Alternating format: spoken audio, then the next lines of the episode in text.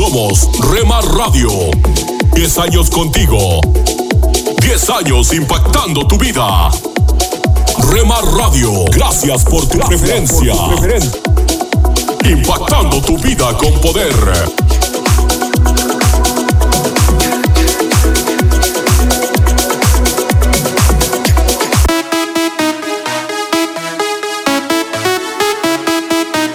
Estás escuchando Rema Radio. Si tu corazón quiere no latir, Transmitiendo desde Jalisco, México. el vacío te dominará. Impactando tu vida con poder. Alcanzar tus sueños, sueños. Estás escuchando lo mejor de la música Esta es tu música, esta es tu radio. en Rema Radios. Alimento para el alma. Lecturas diarias de inspiración producidas por Radio Transmundial.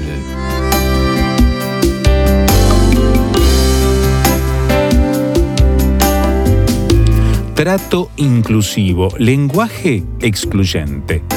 Ricardo es un joven que a sí mismo se llama moderno porque sostiene prácticas contrarias al matrimonio y a las normas de pureza sexual.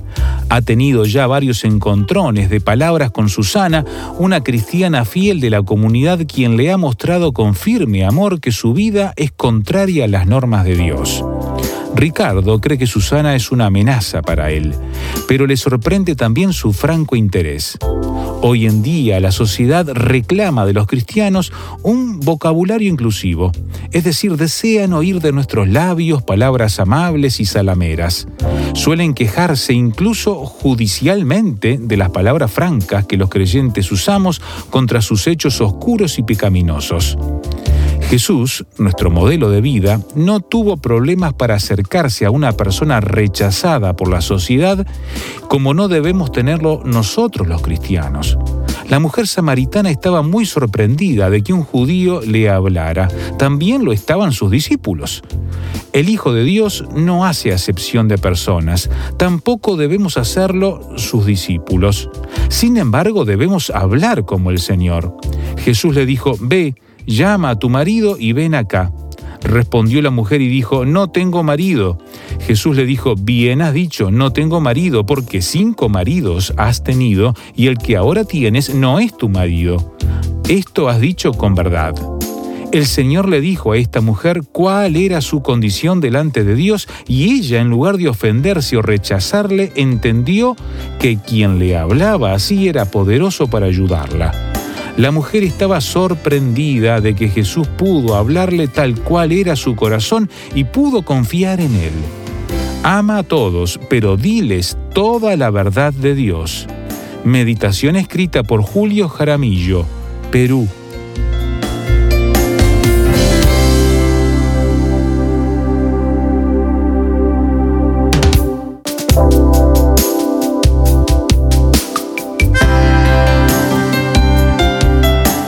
Para más información o si desea adquirir el libro Alimento para el Alma, escriba a apa.transmundial.org o llame aquí en México al 50 25 42 06. 50 25 42 06. Alimento para el Alma es una producción de Radio Transmundial.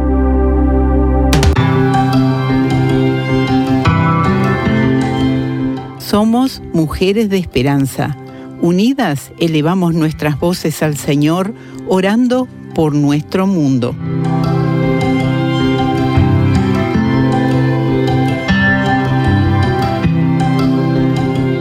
Te alabamos y agradecemos Dios que familias surcoreanas han sido fortalecidas y el divorcio ha decrecido al pasar más tiempo en sus casas debido al COVID-19. Gracias Señor.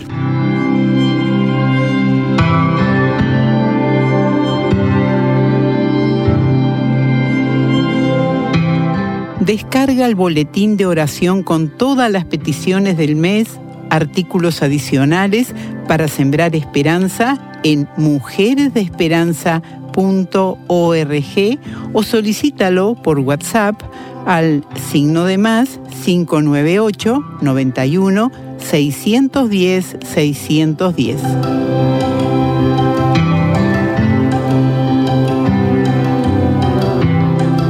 Hola, soy Dorothy. Es un gusto venir a tu hogar con la palabra de Dios en este día. Ahora mismo estoy mirando en el libro de Esther capítulo 4 versículo 14. Es un versículo que quizás hayas escuchado en muchas ocasiones. Dice, ¿y quién sabe si para esta hora has llegado al reino? Esto es parte de la historia de Esther y cómo ella fue una pieza clave en el plan de Dios para alcanzar no solo a su propia gente local, sino también a su gente en todo el mundo, porque estaban a punto de ser aniquilados. Qué sorprendente es la respuesta de una vida en obediencia a Dios, la cual Dios puede usar para afectar literalmente a una nación. Me pregunto si alguna vez has notado que en las circunstancias que Dios ha colocado en tu vida, Él ha estado trabajando en ti lo que es agradable para Él mismo. Si conocemos al Señor como nuestro Salvador personal, Él tiene un plan glorioso para cada día. Puede que este no sea el plan que elegiríamos, pero este es un plan por el cual Él está trabajando en nuestra vida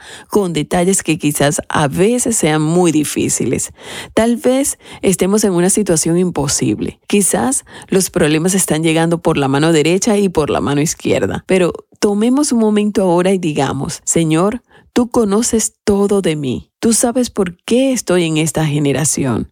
Tú sabes por qué soy lo que soy en esta misma vida aquí mismo. Soy diferente de cualquier otra persona. Y tú sabes, Señor, que hay personas que literalmente se verán afectadas cuando yo responda a ti y vean que quieres trabajar a través de mí. ¿Cómo es eso posible?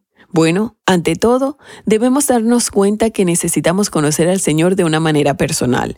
No es suficiente simplemente con decir, bueno, yo voy a una iglesia determinada o sigo cierto credo, o yo espero que mis buenas obras me llevarán al cielo. La palabra de Dios declara que no es por No podemos presentarnos ante el Dios santo con lo mejor de nosotros, pues únicamente a través de la obra de su Hijo, el Señor Jesús en la cruz, podemos llegar hasta su presencia. Y al llegar a su presencia, hay una razón por la que somos sus hijos, si lo hemos proclamado a Él como nuestro Salvador personal. En el momento en que nazco de nuevo, Él tiene un plan único para mi vida. Él me ha puesto en este mundo para su gloria. Eso significa que todas las cosas que ocurren son para su gloria. Entonces, ¿cómo las manejo? En primer lugar, Comienzo por alabarlo y agradecerle porque ha permitido situaciones que me proyectarán al 100% hacia Él. De esa dificultad surgirá algo que afectará las vidas de personas que no tienen esperanza. Estoy pensando en Esther. ¿En qué situación estaba ella? La orden del día era que la gente debía ser literalmente eliminada. Ella estaba en una hora de crisis cuando declaró quién era y lo que iba a hacer por su gente. Ella tomó su propia vida en sus manos cuando se atrevió a ir a confrontar al líder, quien a su vez fue usado por Dios para hacer posible que su pueblo fuera salvo. ¿Qué hay de tu vida hoy? ¿Estás dispuesto a decir, Señor, tómame aquí donde estoy? Solo tómame, Señor. Tú conoces todo el desorden. Conoces mi necesidad de estar en tu palabra y cerca de ti, pero quiero que mi vida cuente, que cuente como una bendición para las personas que me rodean. Pero ante todo, quiero que mi vida cuente para tu gloria. Con este propósito voy a decir esta oración. Gracias Señor por limpiar mi pecado de ayer y de hoy. Por la sangre de Jesucristo, quiero que me hagas íntegro. Lléname de nuevo con tu Espíritu Santo para que vivas tú mi vida a través de mí y la gente a mi alrededor vea que sí, aún en una hora como esta podemos contar para la gloria de Dios. En el nombre de Jesús. Amén. Si aún no has puesto tu confianza, tu fe en Jesús, por favor, Solicita el libro Tu búsqueda de Dios. Te ayudará para que lo conozcas mejor, para que entiendas quién es Dios y qué Él espera de ti. Escríbeme a mi correo electrónico. Me gustaría enviarte un enlace para que descargues este libro y lo puedes compartir con tus amigos también. Escríbeme a dorothy@transmundial.org. Dorothy arroba transmundial.org. Puedes solicitarlo hoy mismo Y no olvides escribirme y decirme tus comentarios acerca del mensaje de hoy. Espero conocer más de ti. Aliento de Dios para mi familia.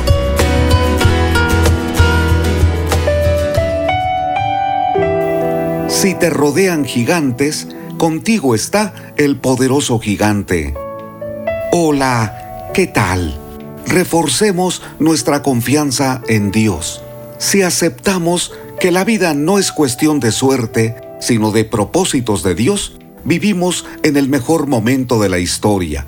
No escogiste nacer en esta generación. Estás aquí porque eres creación del Señor.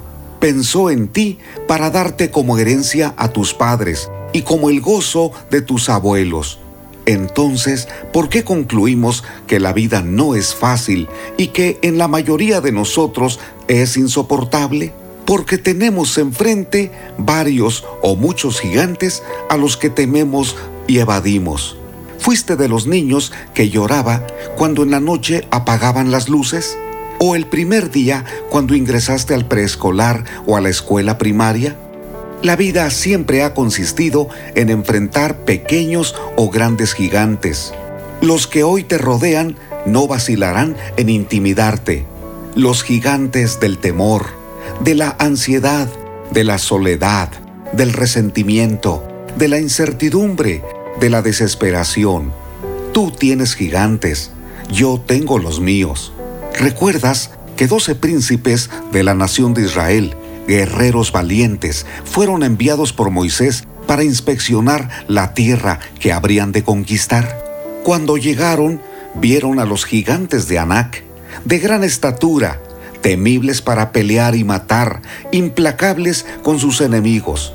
Cuando regresaron, diez de ellos presentaron la realidad. No podremos contra ellos porque son gigantes. Sin embargo, Caleb y Josué dijeron algo fuera de lo ordinario. Sí podemos contra ellos, porque el Señor está con nosotros. No estaban equivocados. Su confianza honró a Dios. Vieron gigantes, pero identificaron al mayor gigante, el Señor Dios Todopoderoso. Escucha lo que el profeta Jeremías dijo, porque huí la murmuración de muchos temor de todas partes. Denunciémoslo. Todos mis amigos miraban si claudicaría. Quizás se engañará, decían, y prevaleceremos contra él, y tomaremos de él nuestra venganza. Mas Jehová está conmigo como poderoso gigante. Por tanto, los que me persiguen tropezarán, y no prevalecerán. Serán avergonzados en gran manera, porque no prosperarán tendrán perpetua confusión que jamás será olvidada. Jeremías capítulo 20, versículo 12. Jeremías vivió en una de las épocas más oscuras para la nación de Israel. Estaban a pocos meses de ser invadidos. El Señor se lo había revelado, pero confió. Jehová está conmigo como mi poderoso gigante. Queridos amigos, los gigantes están allí. Unos se desvanecerán, y otros aparecerán. Hoy triunfas en una adversidad, pero el día de mañana se presenta otra. Te preguntas, ¿tiene sentido seguir viviendo? ¿Así debe ser la vida? Los gigantes que te rodean te recuerdan tus limitaciones y tu pequeñez para enfrentarlos, pero no lo debes hacer solo. Confía en el Señor.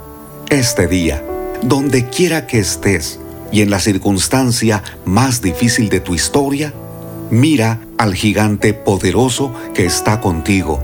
El Dios eterno te ama, ha prometido no soltarte, ha prometido aconsejarte, respaldarte y llevarte a la victoria. Es tiempo de reforzar tu confianza en Dios. Si no lo haces ahora, ¿cuándo? Padre Celestial, Tú eres nuestro poderoso gigante. En tu nombre venceremos. Amén. Ánimo, soy Constantino Paras de Valdés. Que tengas un gran día. Cada mañana al despertar,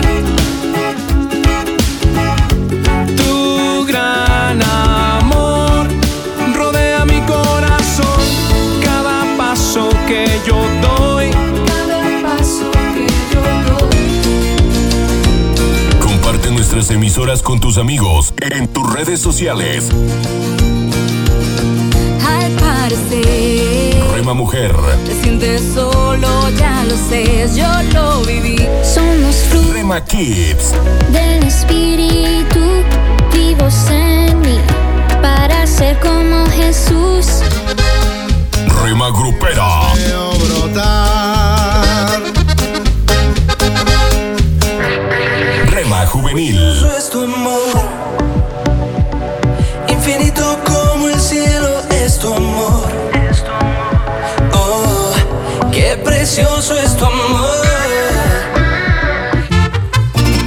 Mariachi,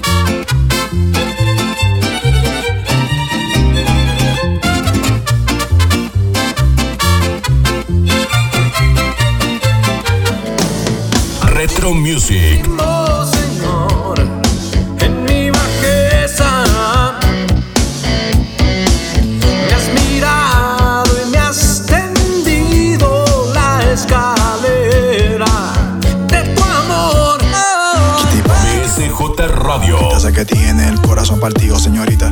Estoy seguro de que sabe lo que quiere, pero no sabe lo que necesita. Mercedes, te diré lo que sucede. A tu corazón cualquiera accede. Y así no se puede. Guárdalo en cuatro paredes y pon de guardián al que todo lo puede.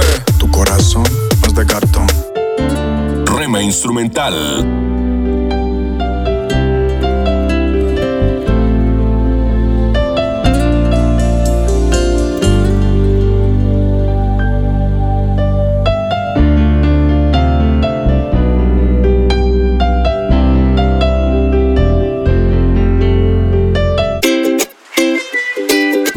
Medios, Rema Digital. En el dolor yo te llamo y encuentro y cubres con tu amor mi corazón. Y mi ser anhela más de está por encima para bendecirte, abajo para sostenerte, adelante para orientarte, atrás para protegerte y a tu lado para apoyarte. Por eso te busco y te amo y me amas por siempre.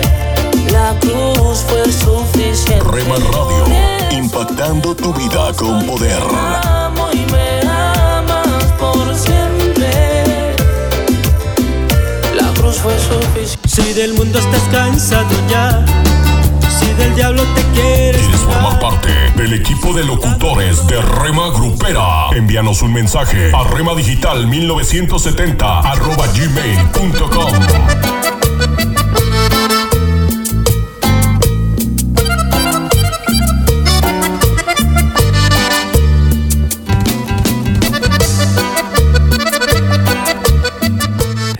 conmigo, La, música que te relaja, nacer. Tu palabra me hizo saber de las cosas tan hermosas que creaste para mí. Yo no la, la música que te activa, Yo no sé lo que pasó, pero las penas voy sacando. Yo no sé lo que pasó. Hay algo andaba yo buscando. Yo no sé lo que pasó, pero tu amor me fue a encontrar. Yo no sé lo que pasó. 24 horas para ti. Sobre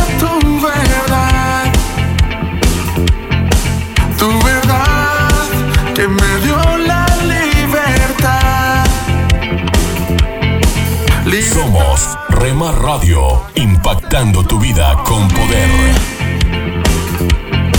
Fue tu cruz, la cruz de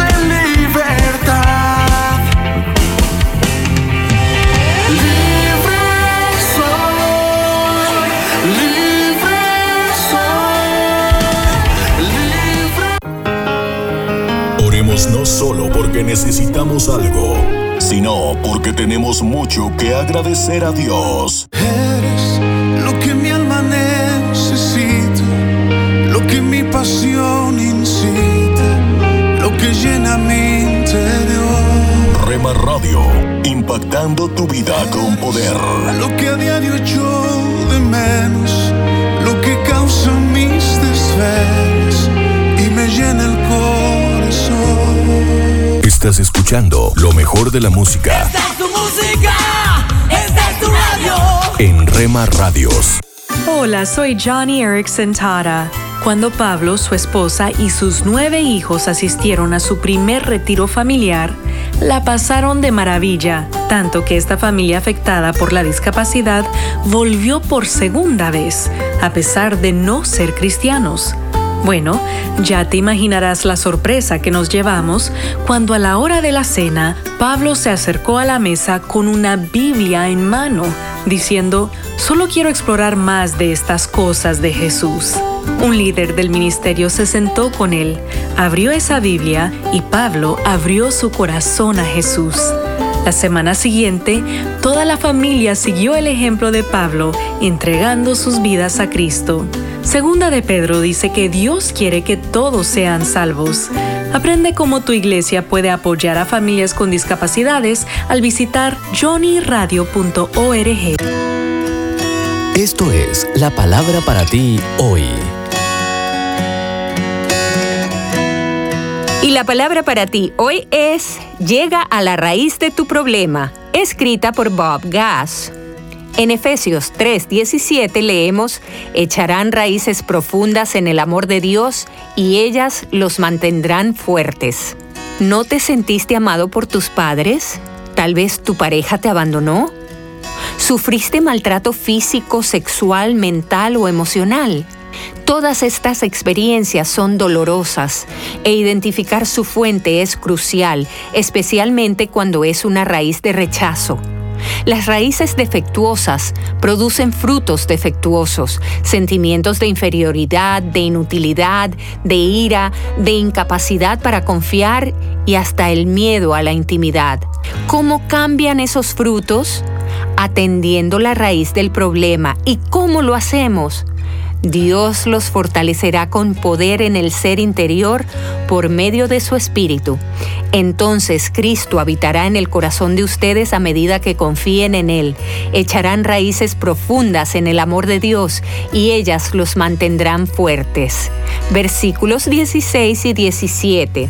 La certeza del amor de Dios puede sanar tus emociones y Él no solo te replanta, sino que te hace coheredero. Esto significa que ya no recurres a tu familia de origen para tu seguridad y autoestima porque ahora somos hijos de Dios. Ahora bien, recuerda que es un proceso. Las raíces profundas necesitan tres cosas. Una, tiempo para crecer. Sentirte seguro en tu identidad como hijo de Dios es como amoldar un nuevo par de zapatos. Tienes que caminar en ellos hasta que te sientas cómodo. 2. Protección de las cosas que pueden matarlas. Rodéate de personas que te levanten en vez de derribarte, gente que comparta una fe tan preciosa como la nuestra. 3. Alimento espiritual. Aprende a orar y a alimentarte regularmente con la palabra de Dios y así llegarás a la raíz de tu problema.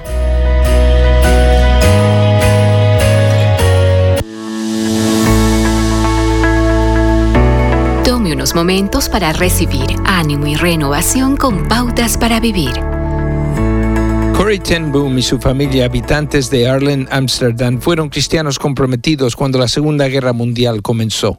Al ver a tantos judíos ser atrapados y enviados a un viaje de una sola vía, decidieron convertir su hogar en un lugar seguro para los judíos. Los escondían, les daban nuevos documentos de identificación, vestido y dinero para escapar del Gestapo y así evitar terminar en los campos de concentración. Como una señal para los judíos, un letrero del reloj Tissot era colgado cuando era seguro entrar en la casa de la familia Boom. Cuando el letrero no colgaba, debían regresar más tarde. Un vecino, sin embargo, se dio cuenta de esta táctica y denunció a la familia Boom ante el Gestapo. Eventualmente los arrestaron. En pocos días el padre de Corey murió. Corey y su hermana Betsy fueron enviadas al campo de concentración de Ravensbrück, donde Betsy murió. Una semana antes de que Corey fuera ejecutada, fue liberada gracias a un error administrativo. Dios libró su vida. Luego de que la guerra terminara, Corrie regresó a Alemania como embajadora de buena voluntad. Donde quiera que ella iba, no perdía la oportunidad para hablar del perdón. Al haber terminado de hablar en una iglesia, saludaba a la gente, cuando un hombre vino a agradecerle por el magnífico mensaje que había compartido. Este hombre fue uno de los guardias. El odio empezó a hervir en el corazón de Corey, pero recordó que había acabado de decir a la gente que si no podemos perdonarnos, Dios tampoco nos perdonará. Ella oró, Dios, ayúdame a perdonar a este hombre. En ese momento, comentó Corey, un sentimiento agradable comenzó a fluir desde su cabeza y siguió por todo su cuerpo. Entonces extendió su mano y dijo, Te perdono te perdono con todo mi corazón. El acto del perdón involucra al ofensor así como al ofendido. Jesús nos enseñó que ambos deben buscar resolver el conflicto. Acaba de escuchar a Eduardo Palacio con Pautas para Vivir, un ministerio de Guidelines International. Permita que esta estación de radio sepa cómo el programa le ha ayudado. Acompáñenos en la próxima emisión de Pautas para Vivir. Gracias por su sintonía.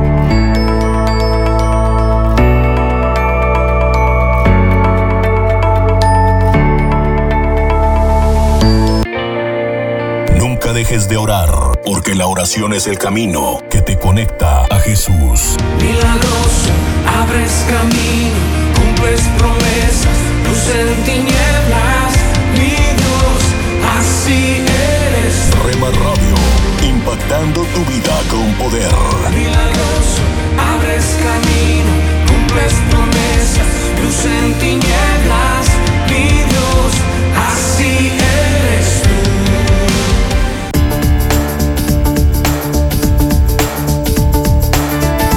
emisoras de Rema Radio se escuchan a través de internet gracias a Celo Radio.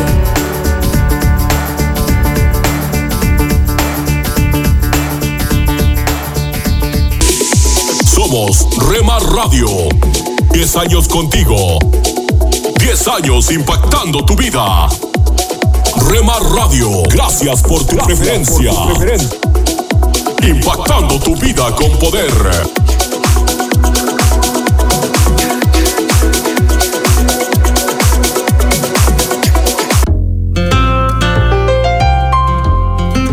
¿Te imaginas? Una reflexión del pastor y comunicador José Pablo Sánchez con Esperanza Suárez.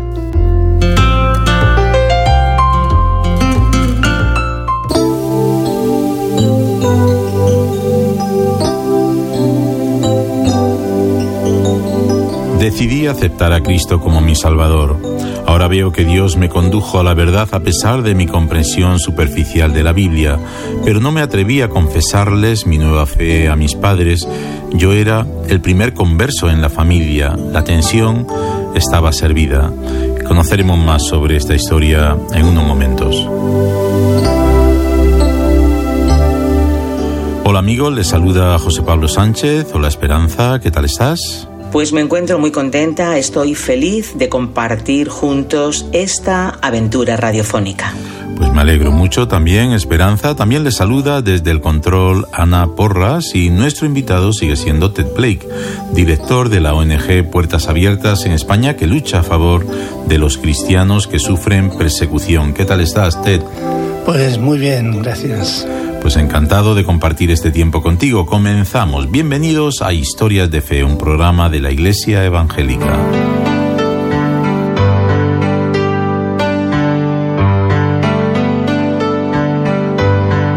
Apilang Apun pertenece a la India Adi, situada en un estado del noreste de la India, y creció en la práctica animista tradicional de su cultura. Me consideraba un omnista, alguien que cree en todas las religiones, incluido el cristianismo. Así que iba a templos cristianos, hindúes, budistas y otros locales donde se reza al dios Sol y a la luna. Llegué a celebrar días como la Navidad y a leer algo de la Biblia.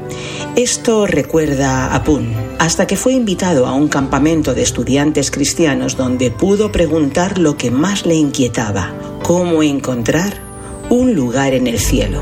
La respuesta le dejó temblando. Solo puedes entrar en el reino de los cielos si aceptas a Jesucristo como tu Salvador personal. Esto escuchó a Pilang, que, familiarizado con las historias de la Biblia, sabía que habría un día del juicio final. Tuve miedo de ser atormentado en un lugar ardiente por toda la eternidad, confiesa Apun. Con el deseo de escapar de ese castigo, decidí aceptar a Cristo como mi Salvador. Ahora veo que Dios me condujo a la verdad a pesar de mi comprensión superficial de la Biblia, pero no me atreví a confesarles mi nueva fe a mis padres. Yo era el primer converso en la familia. La tensión estaba servida. En Arunachal Pradesh, el cristianismo es considerado una amenaza para la cultura e identidad indígenas y cuentan con una asociación para preservar y patrocinar las expresiones tradicionales religiosas y culturales de la India. Recuerdo a cristianos conversos que conservaban parte de su herencia cultural, como cantar o leer la Biblia en nuestro idioma, pero también tenían que renunciar a rituales muy arraigados y considerados de valor para nuestras tribus. Cuenta Apum que sabía que su conversión a una religión occidental haría muy infelices a sus padres, así que decidió ocultárselo. En la universidad asistía a la iglesia, pero al regresar a casa no tenía valor para hacerlo. Esto recuerda el joven Apum que esperó cuatro años para bautizarse por miedo a ser descubierto, hasta que el secreto se hizo insostenible. Todo cambió con la enfermedad de Apilang cuando tuvo que someterse a una cirugía cardíaca severa después de una larga enfermedad. Mis familiares comprobaron de primera mano el amor y el cuidado de los cristianos que me ayudaron incluso económicamente y esto les impactó. Recuerda a Pilang, mi madre dejó los ritos que había practicado durante una década con la esperanza de mejorar mi salud y mi padre empezó a apreciar el valor del cristianismo. La tensión no desapareció completamente, pero Apilang entendió a través de la enfermedad que lo importante no es cuánto tiempo vives, sino cómo vives. Sirvo a mi comunidad en obediencia al segundo gran mandamiento de la Biblia, amar a nuestro prójimo como a nosotros mismos, afirma. Dios me hace darme cuenta de la importancia de una vida con propósito y me empuja a cubrir las necesidades de los demás independientemente de cuál sea su religión. ¿Te imaginas crecer en una cultura panteísta donde todo lo sagrado tiene el mismo valor y ver a todas las creencias como posibles caminos a Dios, pero a la vez tener miedo de opinar diferente y sentirte amenazado por confesar otra forma de pensar? ¿Te imaginas que los ritos y tradiciones son lo que más importa a tu familia y que les preocupa más el qué dirán los vecinos que tu propia felicidad? ¿Te imaginas que el temor al infierno te lleva a aceptar el perdón de tus pecados y creer en Jesús, pero ocultas tu fe para evitar el conflicto en la familia y vives una doble vida para no ofender a tus padres, de modo que te sientes un fracaso, una mentira, un mal discípulo de Jesús, hasta que una enfermedad grave saca a la luz lo inevitable y tus padres descubren la generosidad de la comunidad cristiana? ¿Te imaginas que esa enfermedad te libera, te libera de tus temores y te fortalece para confesar tu amor por Jesús? Pues no te lo imagines más, es verdad. La verdad de aquellos que aman a Jesús con todas sus fuerzas. ¿Has escuchado Te Imaginas? Un espacio producido por Radio Encuentro, Radio Transmundial en España. Comunícate a info@radioencuentro.net.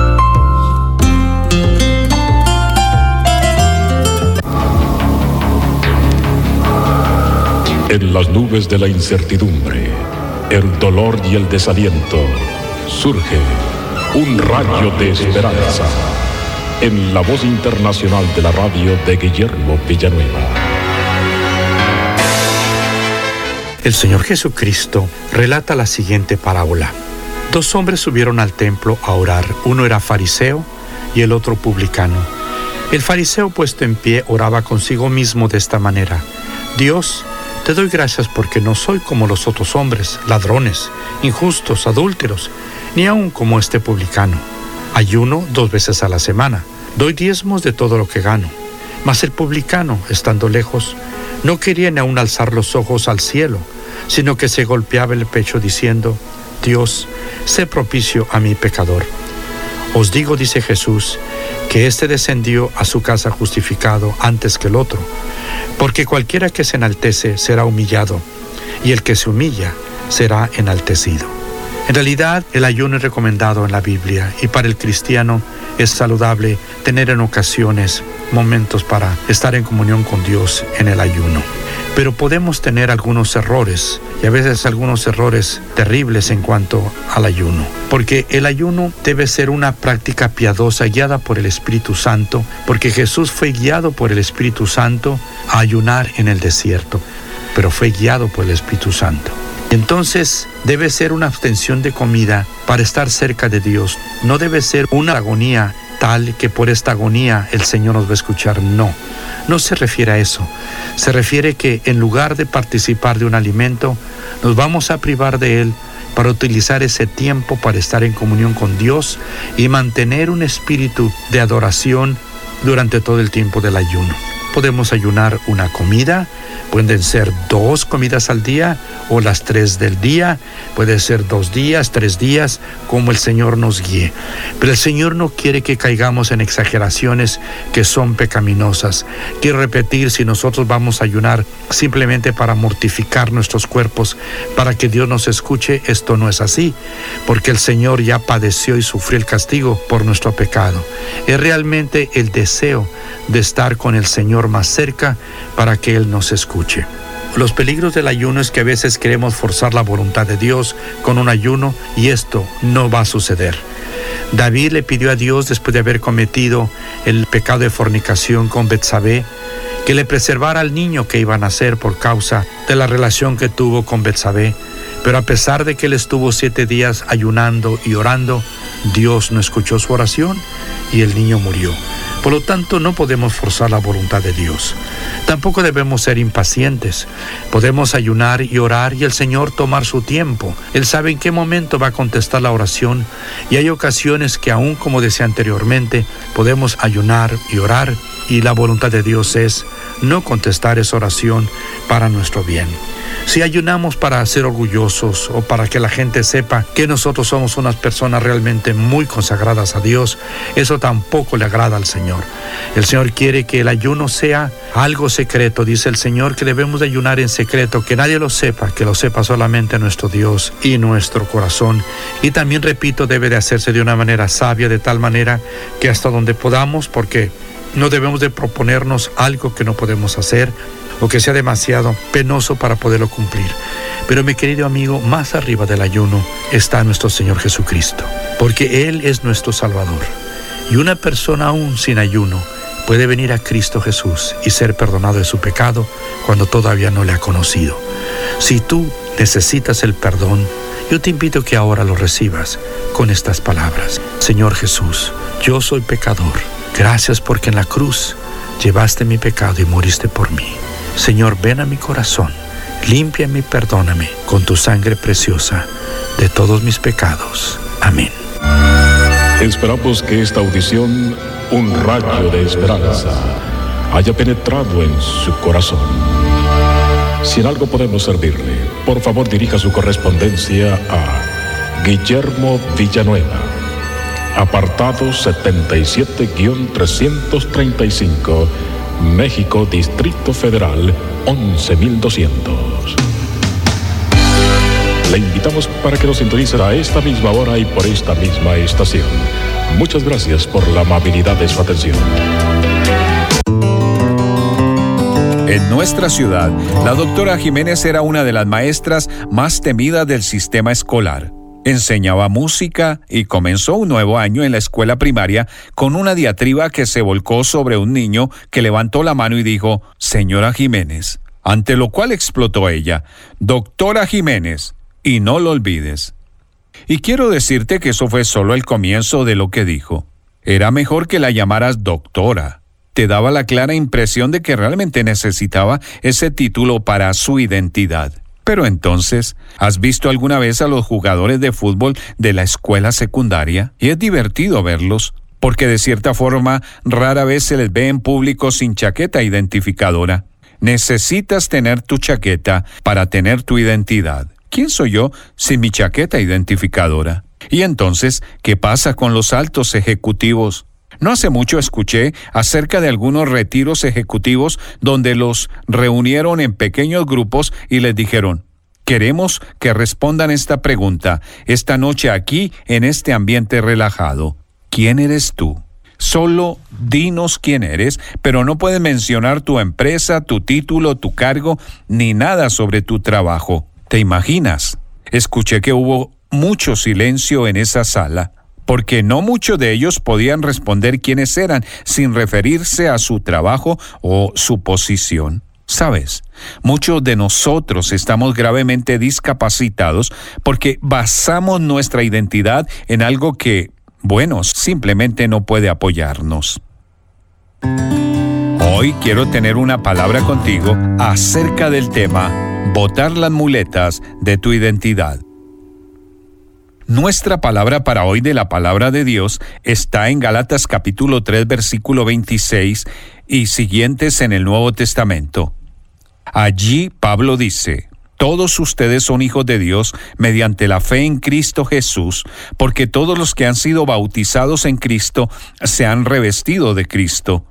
Ya no hay judío, ni griego, esclavo ni libre, hombre ni mujer, sino que todos ustedes son uno solo en Cristo.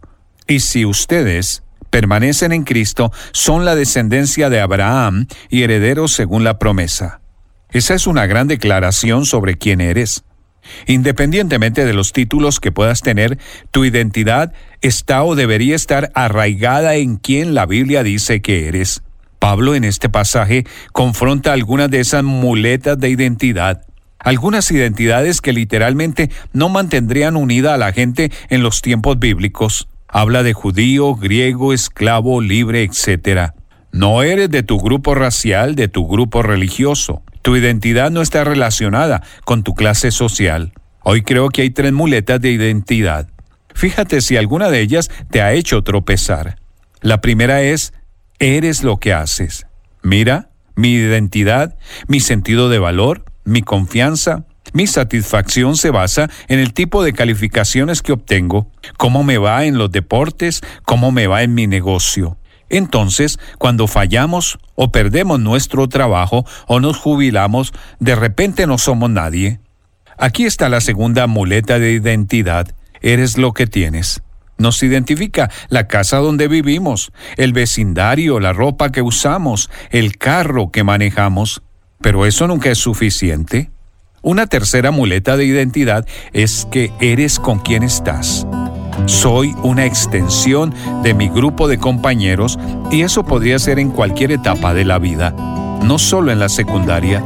Sin embargo, a veces nos comprometemos tanto para estar allí que nos perdemos en lugar de encontrarnos. Ellos se alejan de ti y de repente, otra vez no eres nadie. Ahora lo real es esto. Eres quien Dios dice que eres, Hijo de Dios en Cristo Jesús. Si has estado en la cruz de Jesús para que tus pecados sean perdonados, has nacido en la familia de Dios. No puedes superar eso. Le perteneces a Cristo. Esa es una identidad que no puedes perder. Puedes perder tu trabajo, tus ingresos, tus posesiones, tus amigos, tu salud, tu capacidad para hacer cosas, pero no puedes perder ni un gramo de quién eres si conoces a Cristo. Eres y siempre serás hijo de Dios con su amor incondicional y nadie puede agregarle o quitarle a tu identidad. Presentamos La Buena Semilla, una reflexión para cada día del año. La buena semilla para hoy se encuentra en Tito 2.11. La gracia de Dios se ha manifestado para salvación a todos los hombres. Y en Romanos 2.4. ¿O menosprecias las riquezas de su benignidad, paciencia y longanimidad ignorando que su benignidad te guía al arrepentimiento? La reflexión de hoy se titula Gracia y paciencia de Dios. En los postreros días vendrán tiempos peligrosos, dice 2 Timoteo 3:1. Estas palabras de la Biblia escritas hace alrededor de dos mil años son de una terrible actualidad. La desigualdad entre ricos y pobres es cada vez más grande. Los conflictos abiertos o latentes entre países son cada vez más numerosos. La economía mundial titubea, desastres ecológicos y epidemias de gran dimensión se suceden. Y lo que es más grave todavía, el corazón de los hombres no mejora. Egoísmo, avaricia, ingratitud, crueldad, calumnia, traición, los caracteres descritos por el apóstol Pablo en 2 Timoteo 3 siguen presentes. La palabra de Dios también agrega, en los postreros días vendrán burladores diciendo, ¿dónde está la promesa de su advenimiento? Segunda de Pedro 3 versículos 3 y 4. La actitud de muchos en los últimos tiempos está caracterizada por el escepticismo y la burla respecto a las enseñanzas bíblicas. Con una inmensa pretensión, quieren excluir de su mente toda idea de Dios. Pero Dios, mi amigo, es paciente y continúa anunciando su mensaje de gracia incansablemente. Este aún es ofrecido a todos, basta con aceptarlo volviéndose al único mediador entre Dios y los hombres, Jesucristo hombre. Primera Timoteo 2:5. Es el único medio para escapar a la ira de Dios que caerá sobre el mundo, como dice Colosenses 3:6. El Dios de amor quiere que todos los hombres sean salvos y vengan al conocimiento de la verdad. Primera Timoteo 2:4. ¿Desea usted ser salvo? Jesús dijo, Al que a mí viene, no le echo fuera. Juan 6:37. ¿Quiere ir a él? Para escuchar este y otros programas, le invitamos que visite nuestra página web en labuenasemilla.com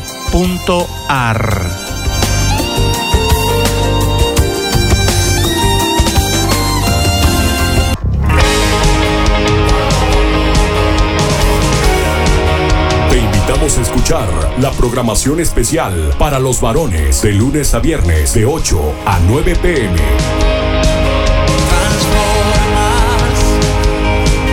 Rema Radio, transmitiendo desde Jalisco, México, impactando tu vida con poder. Señor,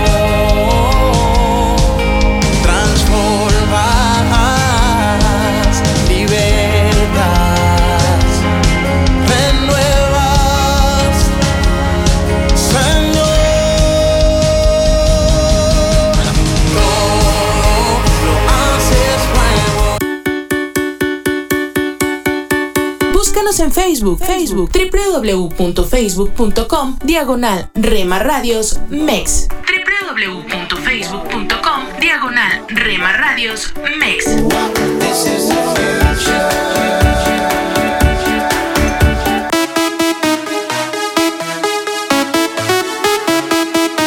Porque somos parte de tu familia.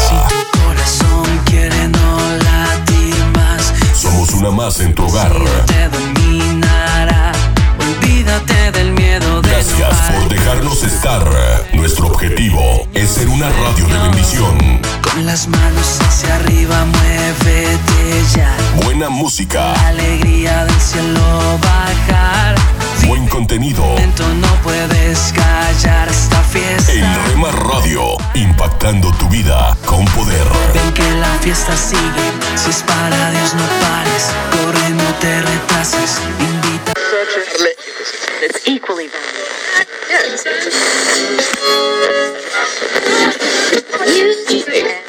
Con su Ahora sé que siempre estabas tú. Estás sintonizando tu estación favorita, Rema Radio, siempre contigo. Y ahora sé que siempre fue tu amor. La vida con 24 horas con el poder que cambia tu vida. El blanco y negro a color. Contigo todo se siente mejor. Ahora puedo controlar mis emociones. Escucha las emisoras de Rema Radios Tinieblas perdido en la a mano. través de Tuning y Seno Radio Maneras que cambiara mi vivir. y en nuestra página web remarradios.website.com diagonal radios. Y nunca, nunca pude hallar la solución. Mi Dios solo mi. En tu casa, en tu carro, en la oficina, con tus amigos, donde estés. Estamos en la red. Rema Radios.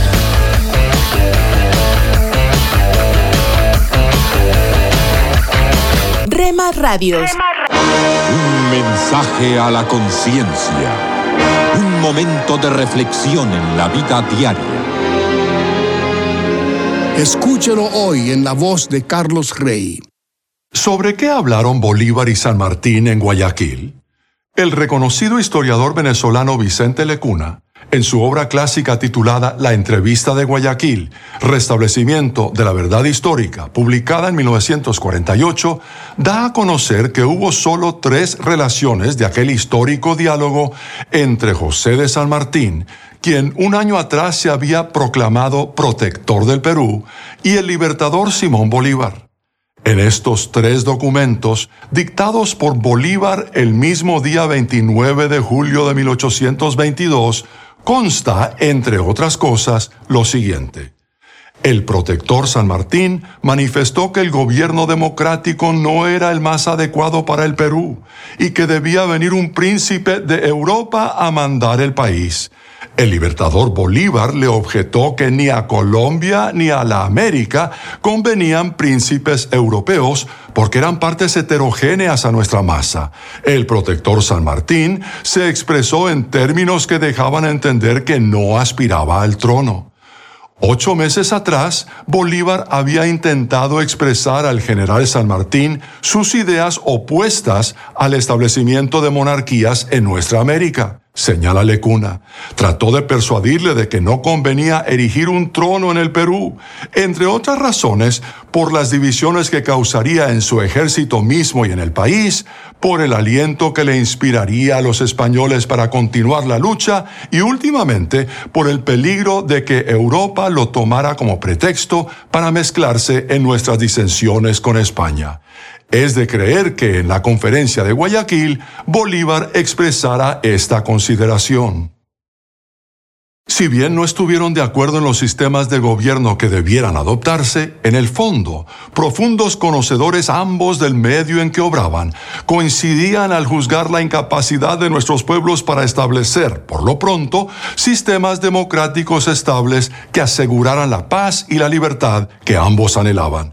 Tan equivocado estuvo el héroe del sur, San Martín, en su proyecto de monarquía con príncipes europeos, como lo estaba el libertador Bolívar con su famosa constitución boliviana redactada años más tarde y que solo sirvió, a pesar de sus bases lógicas, para desacreditarlo y hacerlo aparecer como ambicioso y tirano. San Martín, bien por su resolución de abandonar el mando o bien por carecer sus ideas monárquicas de suficiente apoyo, no intentó el ensayo del trono que sin duda habría sido tan efímero como la presidencia vitalicia legal del libertador Bolívar, concluye Lecuna.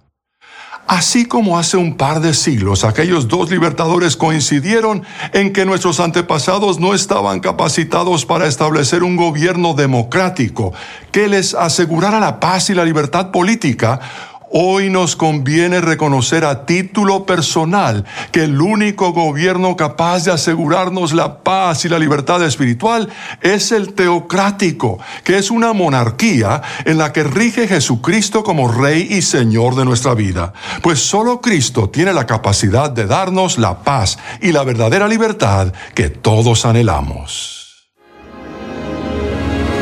Si desea comunicarse con nosotros, puede hacerlo enviándonos un mensaje por correo electrónico a la dirección mensaje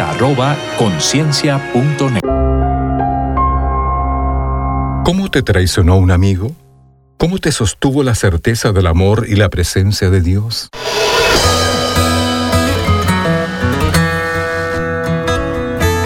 Bienvenidos a nuestro pan diario. El tema para el día de hoy, vendido. La lectura se encuentra en el Salmo 41. Aún el hombre de mi paz, en quien yo confiaba, el que de mi pan comía, alzó contra mí el calcañar.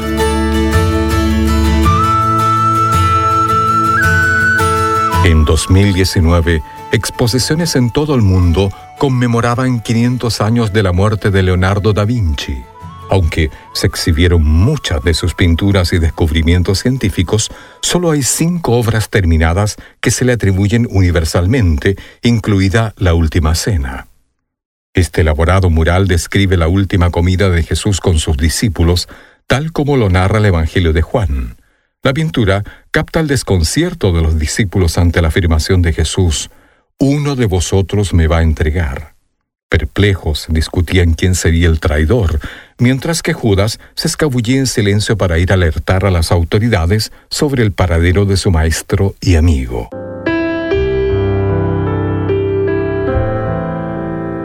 Vendido. El dolor ante la traición de Judas evidencia las palabras de Jesús. El que come pan conmigo levantó contra mí su calcañar. Un amigo lo suficientemente cercano como para compartir una comida usó ese vínculo para dañar a Jesús. Todos hemos experimentado la traición de un amigo. ¿Cómo podemos responder ante tal dolor? El Salmo 41, versículo 9, que Jesús citó en aquella ocasión, brinda esperanza. David, en una situación similar, halló paz en el amor y la presencia eterna de Dios. Esto mismo podemos experimentar cuando los amigos nos decepcionen. Padre, gracias porque tu amor es más fuerte que cualquier traición. Para tener acceso a más información y otros recursos espirituales, visítenos en www.nuestropandiario.org. Solo una voz inspira tu vida, inspira tu vida. Una voz de los cielos, con el pastor Juan Carlos Mayorga. Bienvenidos. El Seol y el Abadón están delante de Jehová, cuanto más los corazones de los hombres. El escarnecedor no ama al que le reprende, ni se junta con los sabios. El corazón alegre hermosea el rostro, mas por el dolor del corazón el espíritu se abate. El corazón entendido busca la sabiduría, mas la boca de los necios se alimenta de necedades. Todos los días del afligido son difíciles, mas el corazón contento tiene un banquete continuo. Mejor es lo poco con el temor de Jehová que el gran tesoro donde hay turbación. Mejor es la comida de legumbres donde hay amor que de buey engordado donde hay odio. El hombre iracundo promueve contiendas, mas el que tarda en airarse apacigua la rencilla. Proverbios 15 versículos 11 al 18. Mi amable oyente, que estás en prisión, allí puedes tener un encuentro con Jesús de Nazaret. Clama a Dios para que te salve y verás y testificarás cómo la sonrisa llenó tu rostro y tu corazón se llenó de paz. Y de una forma sobrenatural, tú que estás entre los acusados, serás absuelto y saldrás para testificar con un rostro radiante del gozo del Señor. Y vas a estar en todas y cada una de las prisiones de tu ciudad y país compartiendo las buenas noticias de Cristo y cómo aún en los momentos más difíciles Jesús puede brindar esperanza y transformar los corazones. La palabra corazón, que figura varias veces en la porción bíblica de hoy, desde la comprensión hebrea, el corazón incluye las emociones, pero también la mente, la conciencia y la voluntad. Quiere decir todo esto que ocurre en tu interior. Tanto los hombres y mujeres que Dios usó tremendamente manifestaron debilidades y cometieron errores, pero Dios consideró que habían ofrecido sus corazones a Él. Lo que realmente vale es tu corazón, el cual está ante el Señor. Solo Dios ve y conoce el corazón de todo ser humano. El semblante de algunas personas emana amor y alegría. Su sonrisa nos brinda paz y nos alienta. Otra gente posee una expresión más amarga en su rostro y pueden hacernos sentir muy incómodos. Tu rostro acostumbra a mostrar tu corazón. El corazón alegre se refleja en el rostro. Mi amable oyente, la vida que cada uno ha vivido termina mostrándose en nuestro rostro y por consiguiente la gente que supera los 40 años de edad es directamente responsable de su semblante, de la imagen que proyectan. Amigo y amiga, inclusive aun cuando consigas ocultar lo que ocurre en tu corazón delante de los que te rodean, Dios puede verlo. El corazón humano está ante el Señor. A Dios le apasiona tu corazón. Esta porción bíblica suministra unos cuantos consejos sabios sobre cómo nutrir tu corazón. El corazón entendido va tras el conocimiento.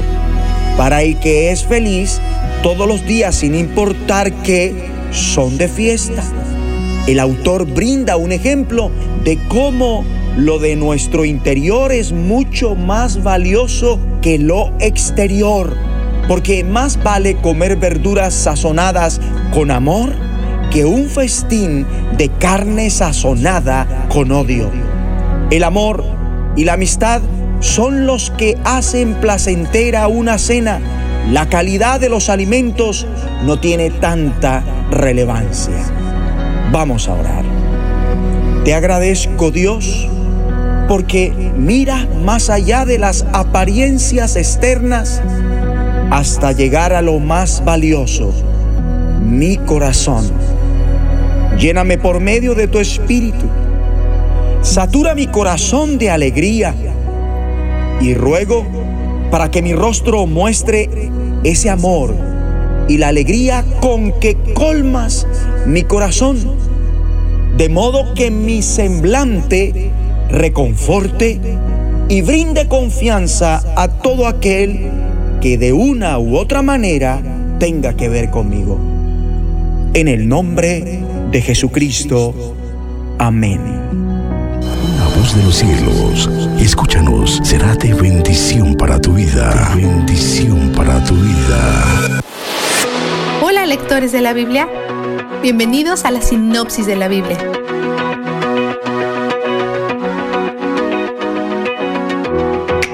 Los estudiosos dicen que Pablo pudo haber escrito esto como una carta masiva a muchas iglesias en el área, lo cual podría ser la razón por la cual no aborda ningún problema específico, sino que ofrece estímulo general y proyección de visión. Pablo les recuerda que fueron elegidos por Dios antes que hiciera el mundo y que la reconciliación siempre ha sido su plan, incluso antes de que las cosas se desmoronaran. Dios dio a sus hijos una herencia con Cristo y el Espíritu selló el trato. Pablo da una visión general del pasado, presente y futuro de cada creyente. Estábamos muertos en nuestros pecados, esclavos de nuestra carne, haciendo lo que queríamos. Por naturaleza, éramos hijos de la ira, como todos los demás. No éramos especialmente buenos ni con moral, pero Dios intervino y nos dio vida en Cristo, resucitándonos de la muerte. Y ese no es el final de su bondad con nosotros, es solo el comienzo. Seguirá siendo bondadoso con nosotros para siempre. Algunos de los dones que nos da son gracia, salvación y fe, porque por gracia ustedes han sido salvados mediante la fe. Esto no procede de ustedes, sino que es regalo de Dios, no por obras, para que nadie se jacte. 2 del 8 al 9. Y ahora estamos viviendo las buenas obras que Dios preparó de antemano para nosotros. Dios no es un creador casual, es intencional y reflexivo puso propósito y amor en su diseño y nuestras buenas obras son parte de lo que Él planeó para nosotros. Para los gentiles, el recordatorio es aún más intenso. Pablo básicamente les dice, no solo estaban alejados de Dios por sus pecados, sino que ni siquiera estaban cerca de las promesas de su pacto. Al pueblo de Dios ni siquiera se les permitía acercárseles. mostró gran misericordia al venir a buscarlos. Los judíos también han escuchado este recordatorio durante milenios. Cuando Dios acercó a ambos grupos de personas, hizo dos actos simultáneos de reconciliación. Reconcilió a sus hijos consigo mismo y a sus hijos entre sí, matando la hostilidad. Que Dios incluyera a los gentiles fue impactante tanto para los judíos como para los gentiles, a pesar de que Dios lo mencionó en todo el Antiguo Testamento. Pablo sabe que es un misterio que Dios haya elegido a alguien, incluyéndose a sí mismo. Los insta a ser humildes y a usar sus dones para servir a la iglesia. Servir les ayudará a madurar en la fe. Los llama a vivir de manera diferente y da ejemplo de las formas en que el Espíritu de Dios nos transforma. Las palabras son un área importante donde vemos que eso ocurre cuando hacemos eco de la bondad, de un corazón noble, del perdón y del agradecimiento. Incluso hace una conexión interesante entre ofrecer acción de gracias y evitar el pecado sexual. La gratitud nos ayuda a ver a Dios correctamente. Cuando vemos a Dios, amamos más a Dios, y cuando amamos más a Dios, nuestros corazones se alejan del pecado. Ya no tiene poder sobre nosotros como lo tuvo antes. Explica el gran llamado antes de ambas partes en el matrimonio. La esposa tiene el papel de confiar en el esposo y dejar que la cuide, lo cual es un desafío. Pero la mayoría de las personas están de acuerdo en que el esposo tiene el papel más difícil. Está llamado a amar a su esposa como Cristo ama a la iglesia. Cristo murió por la iglesia y trabajó para ayudarla a florecer, para edificarla, para bendecirla. Fue paciente con ella, perdió el sueño por ella y oró por ella, incluso cuando ella lo trataba mal. Este es un llamado de mucho peso, pero el Espíritu nos equipa con lo que necesitamos. Pablo les da instrucciones similares a los niños y a los sirvientes acerca de confiar en aquellos que tienen autoridad sobre ellos. Luego les dice a los padres y a los patrones, sean alguien en quien sea fácil confiar. Vistazo de Dios. Tenemos enemigos reales que son invisibles. Dios nos ha equipado contra ellos, pero dejó un hueco en nuestra armadura en un lugar vital Nuestras espaldas están completamente expuestas. En batallas antiguas, los arqueros se paraban uno detrás del otro para poder ver los puntos ciegos y proteger los puntos débiles del otro. Dios nunca tuvo la intención de que caminemos o peleemos solos. No necesitamos el uno al otro. En la armadura cada elemento es defensivo excepto uno, la palabra de Dios. Es nuestra única arma contra el enemigo. Es un arma adecuada porque la palabra Satanás significa acusador él lucha con mentiras y nosotros luchamos con la verdad. El estar en la palabra de Dios hoy te fortalece para otro día de lucha contra las mentiras de la carne y el enemigo. Por cada batalla nos da el uno al otro y nos da a sí mismo. Y durante y después de cada batalla recordemos que Él es donde el júbilo está. La sinopsis de la Biblia es presentada a ustedes gracias a D-Group, estudios bíblicos y de discipulado que se reúnen en iglesias y hogares alrededor del mundo cada semana. Pan dulce para la vida. Reflexiones con Carmen Reynoso. En el se puede vivir de dos maneras, llenos de ira, de amargura, de resentimiento, de hostilidad, de rencor, de frustración. por supuesto, con estas cualidades terminamos sin amigos, sin gozo, sin paz y sin felicidad. O podemos estar llenos del amor de Dios, dejando que éste fluya en nuestras vidas, compartiendo con otros, gozosos, felices, en paz con todos. El problema relacional mayor es el rencor. El rencor nos esclaviza, no nos permite olvidar el daño recibido, nos quita el gozo y nos impide disfrutar la paz. El amor de Dios nos habilita para perdonar y para los cristianos esto es muy importante. Dios nos ha perdonado multitud de pecados. Ella no se acuerda de ellos. Los enterró en lo profundo del mar. ¿Quiénes somos nosotros para no perdonar a nuestro prójimo? El perdón es una cualidad intrínseca del creyente. La fuente inagotable del amor es Dios y con su amor tú puedes amar. Pan dulce para la vida. Reflexiones con Carmen Reynoso. Me llevas más alto, más alto quiero ir. Me llevas más alto. Estás escuchando Rema Radio. me llevas más alto, más alto. Transmitiendo desde Jalisco, México. Más alto, sentir impactando tu vida con poder. Estás escuchando lo mejor de la música. Esta es tu música, esta es tu radio. En Rema Radios. Somos Rema Radio. 10 años contigo. 10 años impactando tu vida. Rema Radio, gracias por tu gracias preferencia. Por tu impactando tu vida con poder.